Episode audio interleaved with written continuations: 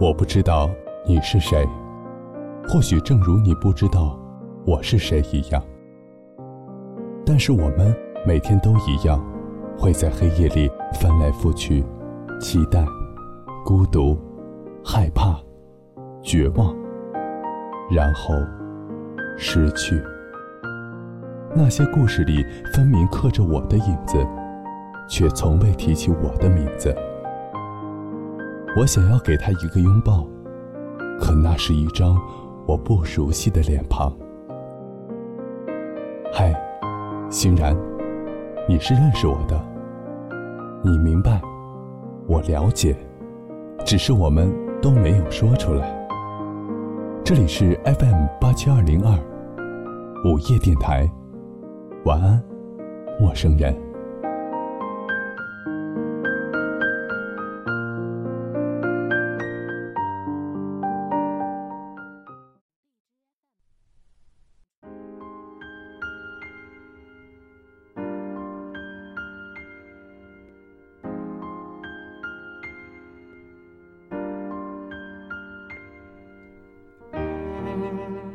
Hello，欢迎大家在周六的晚上准时收听我们的 FM 八七二零二午夜电台。晚安，陌生人，我是这里的主播欣然。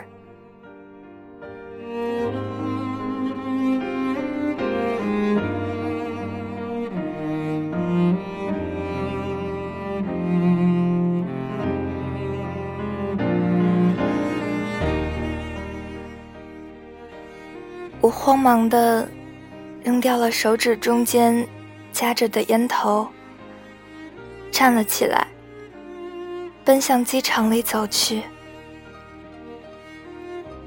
在那个很远的转角，它还只是一个不规则的多边形的点。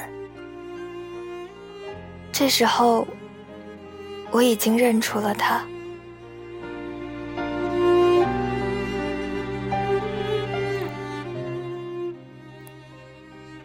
全新的首都机场，长度堪比全国大部分机场，接机口也一样。三年了，已经换了很多，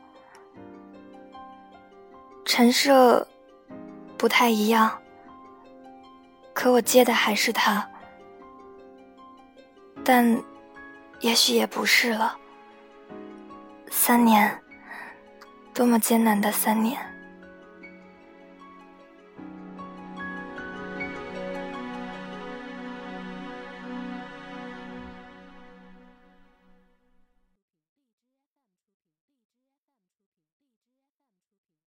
初中毕业，这应该是一个人生的转折点。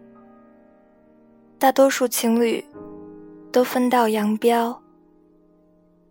我和他决定开始谈恋爱，那是三年前的事情。但幸运又不幸的我们，都在还没有毕业的时候就分开了。那时候，他前往了炎热的纽约，他在吹海风，可是我留在了这个连蓝天。一个月都不一定能见到一次的地方。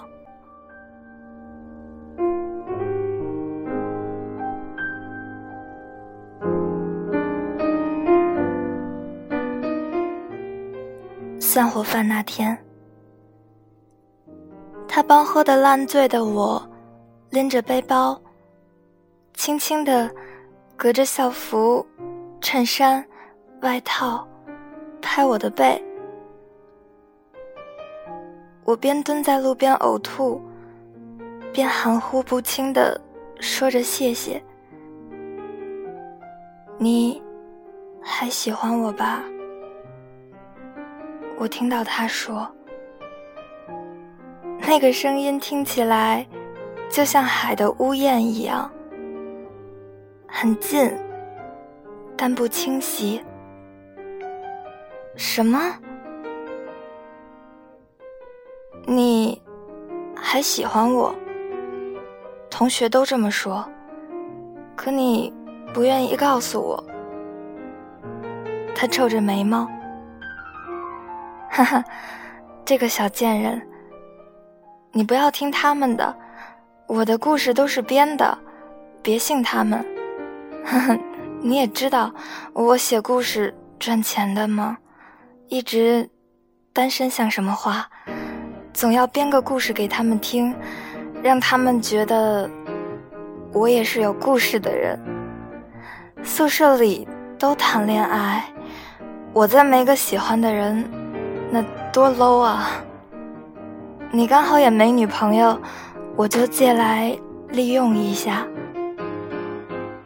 我发现，我一紧张就会滔滔不绝。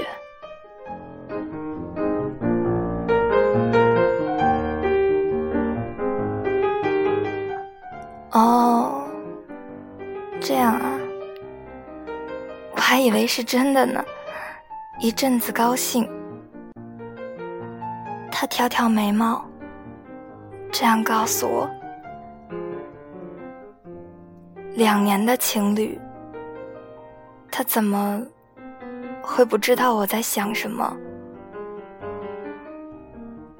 不知道是不是喝多酒了，还是脸红了，总之脸就一阵子发烫。我心里装着后悔药的瓶子都被打翻了，不知道怎么后悔，只能用呕吐。来掩饰一下。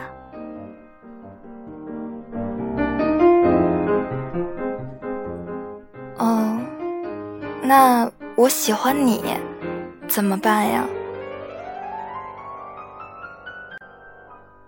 我听到身后传来的声音，心里的小鹿乱撞，眼泪有点不听使唤。你倒是说话呀！哎，叶欣然，你是不是傻逼呀？别装吐了。他掰过我的肩，看见我在流眼泪，就愣住了。哎，都要毕业了，后天我就和你们各奔东西了。你在北京，我在纽约，说什么都迟了。大家都愿意把我放在心里，你就非得意淫我死掉吗？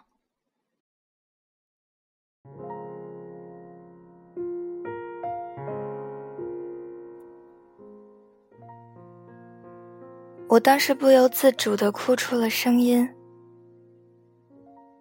其实，从我第一次来学校，看到他桌子上放的书，我就知道。我可能喜欢上他了。如果这个世界真的有白马王子的真人版，那可能就非他莫属。他是短头发，有点黑的皮肤，俊俏的脸庞。他可以成为校篮球队中锋。他有修长的身高。至少当时，他伸出手的时候，我还有点吃力。他说：“你好，受班主任委托，我来接我们班才女。”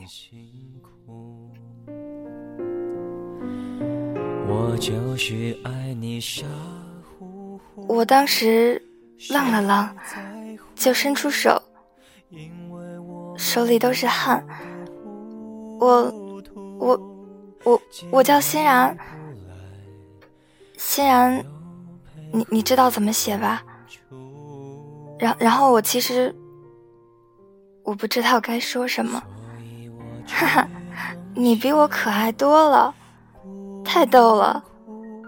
他大声的说笑。不知道从什么时候开始，我们成了好朋友，一起泡图书馆。一起写生，选修课选一样的，参加一样的冷门社团。那时候我还帮他给我们学校的女生写过情书，陪着被他拒绝喝到吐。只是被拒绝的他还没有我喝的多，我酒量也不济，最终被失恋的他背回宿舍。这件事，他足足笑了我一个学期。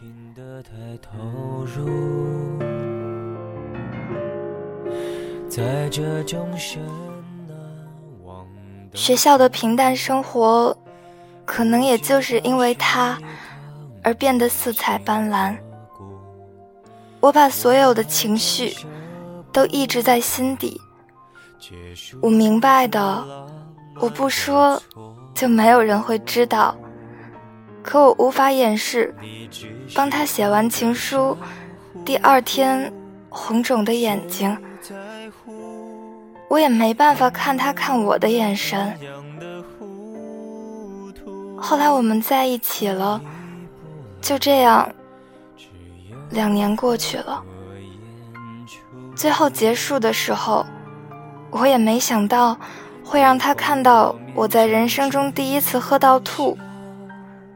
我记得当时他紧紧地抱着我，跟我说：“傻瓜，在爱情面前。”距离有什么可怕的？我当时只是笑，不知道该说什么。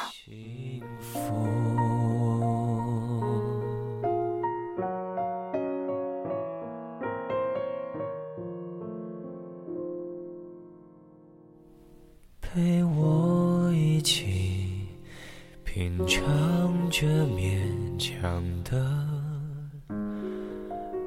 幸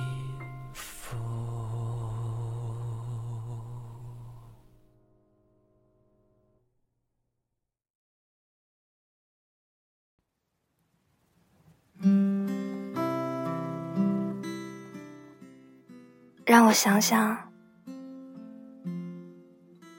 当时他走了以后，我们。也都马不停蹄的离开了学校，他们各奔东西，只有我依然留在老地方。我那时候拎着十个拉杆箱，站在浩大的操场上，看着这个空荡的校园，我心里和脑子里都是他一个人。但是当然了，在一万一千零七十七公里的两端，我们开始了无法无天、没日没夜的想念。两个月后的周六，他飞回来，我站在接机口，等待会出现的他。那时候我们通电话、视频。在聊天室里一起聊漫画，一起聊音乐。我们举例，想要看见的东西，想一起做的事。他跟我说，他以后想要带我去广东喝早茶。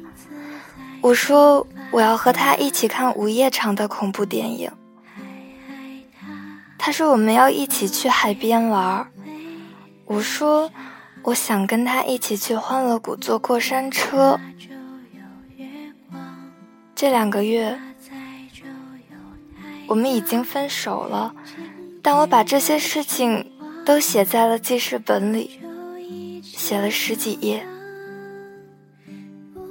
但是我们在车站拥抱，旁若无人。其实那种撕心裂肺的想念，让我忍不住想要把自己嵌到他身体里。两个月，多么漫长啊！后来，我们一起在一个屋子里，他只是借住，但我们那一刻都不愿意浪费，一起做东西，一起看电视。我看不够他，他也看不够我。可能什么都不用干，就一直像神经病一样望着彼此，最后还是被肚子的响声叫醒的。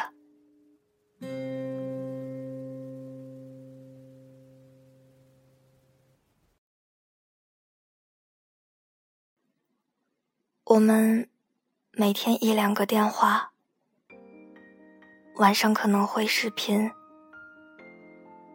他回家了，就连着两天没有消息，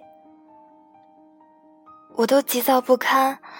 如果我明天就死了呢？在我这一刻认为重要的人，他都不知道吗？那时候他妈妈生病了，所以我也无权干涉，也不能抱怨什么。他和我通话，会告诉我他所有的焦虑和不安，他甚至在电话那边哭过。可是每当电话挂断，我都会长长的叹一口气，因为他的电话。从未给我一丝一毫的安慰，甚至无法让我真实的感觉到他在。那时候我开始抽烟，好似吞云吐雾，可以代替他来陪伴我。在那段时间的想念里，我不知道究竟夹杂了多少情绪，一时间。我不知道要怎么分辨幽怨、爱、疼、愉悦。那阵子我在白天拼了命的工作，我想靠写东西来救赎自己。到了晚上，我就只能举手投足，眼睁睁的看着那些失恋的人们。起码他们不像我一样悬而未决，他们不像我一样总是在失去和得到之间挣扎。我一直就是这样的人。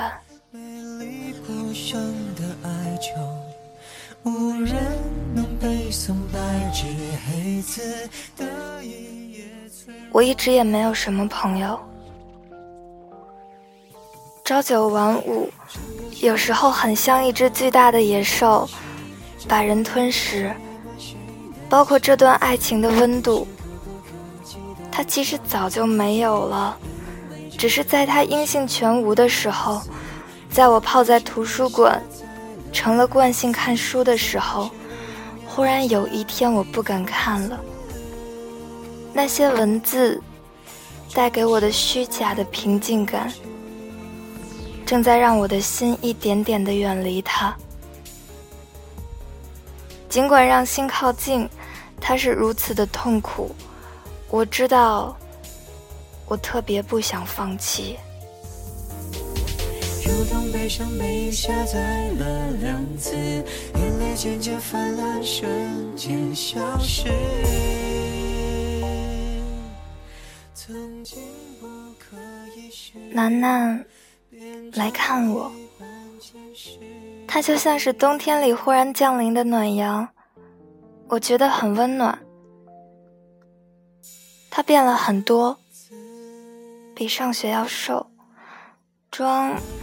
也恰到好处。我看着他渐渐走向我的身影，我想这一定不是当时和我上学的时候。手拉手的那个女孩子了。后来我看到她的微笑，我又释然了。灿烂如花，我们依旧。或许是他，懵懂如初。我们用了整整一个下午的时间，和对方讲述自己最近的遭遇。后来。他跟我感叹：“异地恋真的好煎熬啊！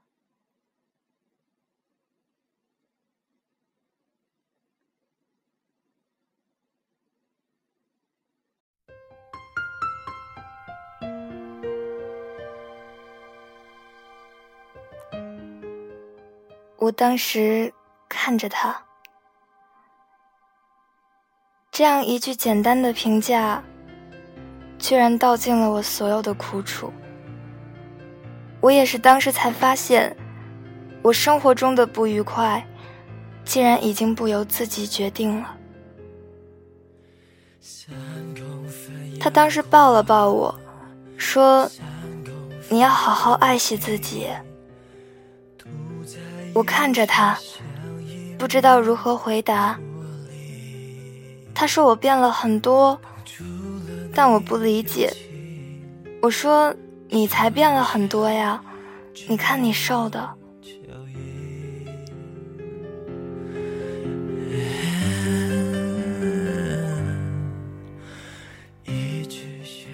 我和楠楠的联系变少了。但他有时候会打电话给我，后来我也会知道关于他在国外的一切。但我和他的联系变得更少了。之前他不打电话，我也要打。后来我们都不说话了，变成一两周一个电话，视频也没了。楠楠告诉我，这才是恋爱的常态。只是我知道，在我心里，好像爱情有了裂痕，我就不会全力以赴了。分别以后，他终于因为一次回家看父母的机会，不得不回来了。这就是那天我看见他的样子。说长不长，说短不短，但发生很多事，都变了，是我们无法用语言告诉对方的。这些难过，一块一块的，像砖瓦一样砌在了我和他之间。我记得当时，我站在接机口。飞机延误了两个小时，我在设想，他见到我会哭吧？或许他会亲我，还是拥抱？后来，结果出乎我意料。我解设最差的答案，也是他不哭，我会哭。可最后我们都没有。没有，没有拥抱，更没有亲吻。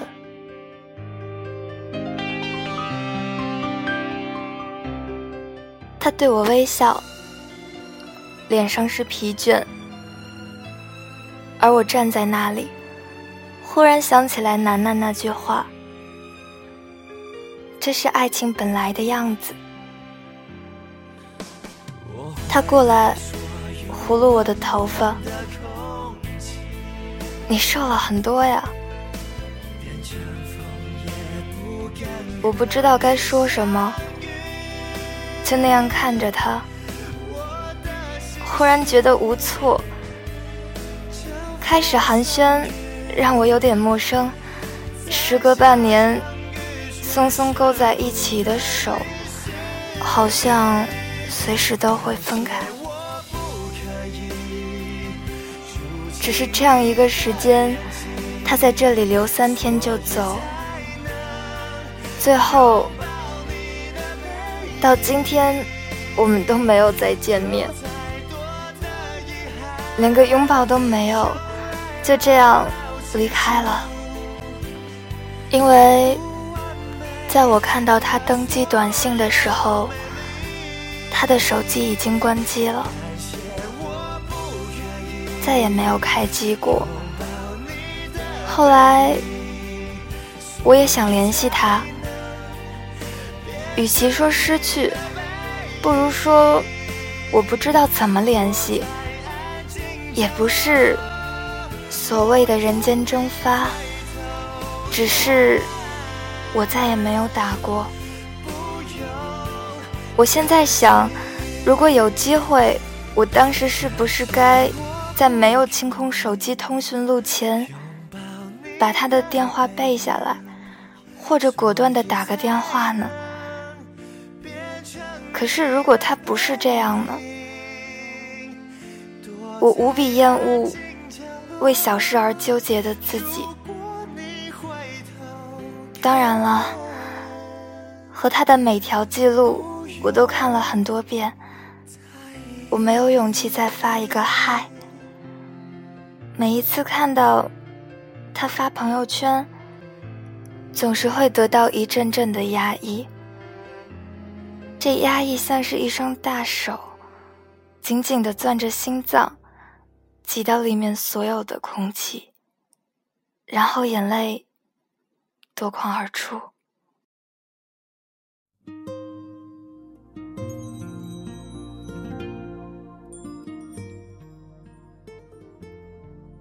我知道，这样的难过比痛快的分手要折磨人。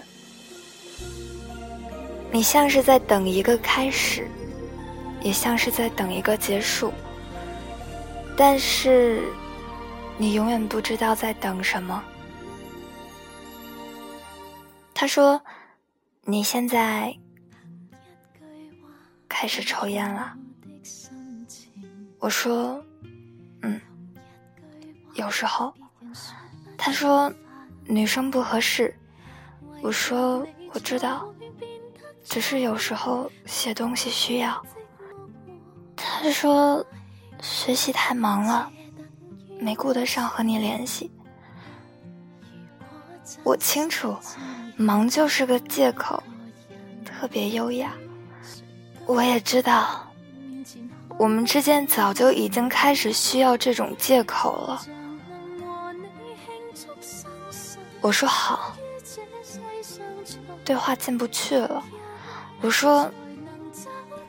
我们是不是该分了？他说：“你这样觉得？”我说：“还是变回朋友吧。”他说：“是我的错，我没有好好珍惜你。”我就不说那些虚伪的话了，好好照顾自己吧。好好照顾自己，不是也很虚伪吗？果然，我们的话好像真的变多了。挂了电话，我像是脱掉了一个特别沉重的外套，一阵轻松。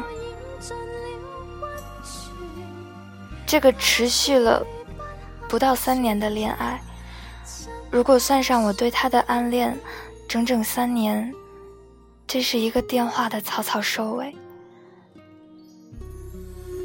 其实我也很想见到他，在记忆里越发模糊的脸，但我无论怎么和别人提起以前，都不愿意说他。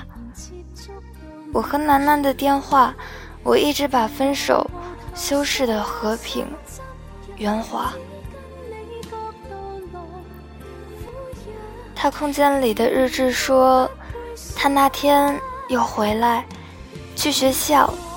看到了我们一起吃饭的食堂，一起玩的地方。那个时光里应该都是笑声吧。后来我自己出去小住了一段。其实我感觉我不可以再沾和他有关的东西了。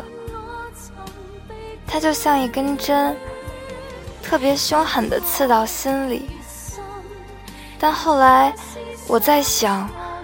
如果楠楠说的是对的，这就是爱情原本的样子，那我就不要了吧。上个学期中旬是同学聚会，我知道他和很多人都在寒暄，最后坐在我旁边，我有点累，就拿了烟出去。站在门口，深深的出了口气。在躲我吗？身后响起这样的声音。没有啊。他瘦了很多，给我一支。我给他一支烟，他的手有些颤抖。他忽然握住我的手腕，说：“你又瘦了好多，这样瘦下去可不好看了。”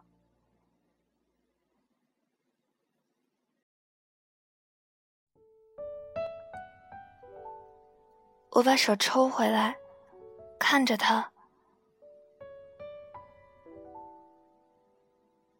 我在想，如果一切都能慢慢冷却就好了。后来我在编辑社写东西，他忽然给我打电话，让我出去找他。我说我不去，他说你出来吧。我在门口，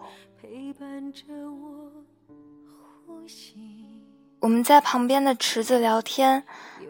他说：“为什么一直躲着他？”他忽然握起来我的手，我轻轻的抽，他狠狠的握。他说：“你再躲，我就真的没有力气追了。”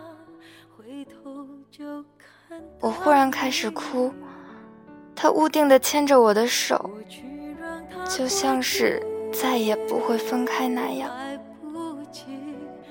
他和学校请了个假，他告诉他的班主任，他要追回在中国甩了他的女朋友。他的老师就这样同意了。他还说这三年经历了很多。他在外的这一年，躺在出租屋里。他在想，他要是就这么死了，我只是他这一生中的五分之一。可我们牵着手，还不到二十二分之一，这是他最大的遗憾。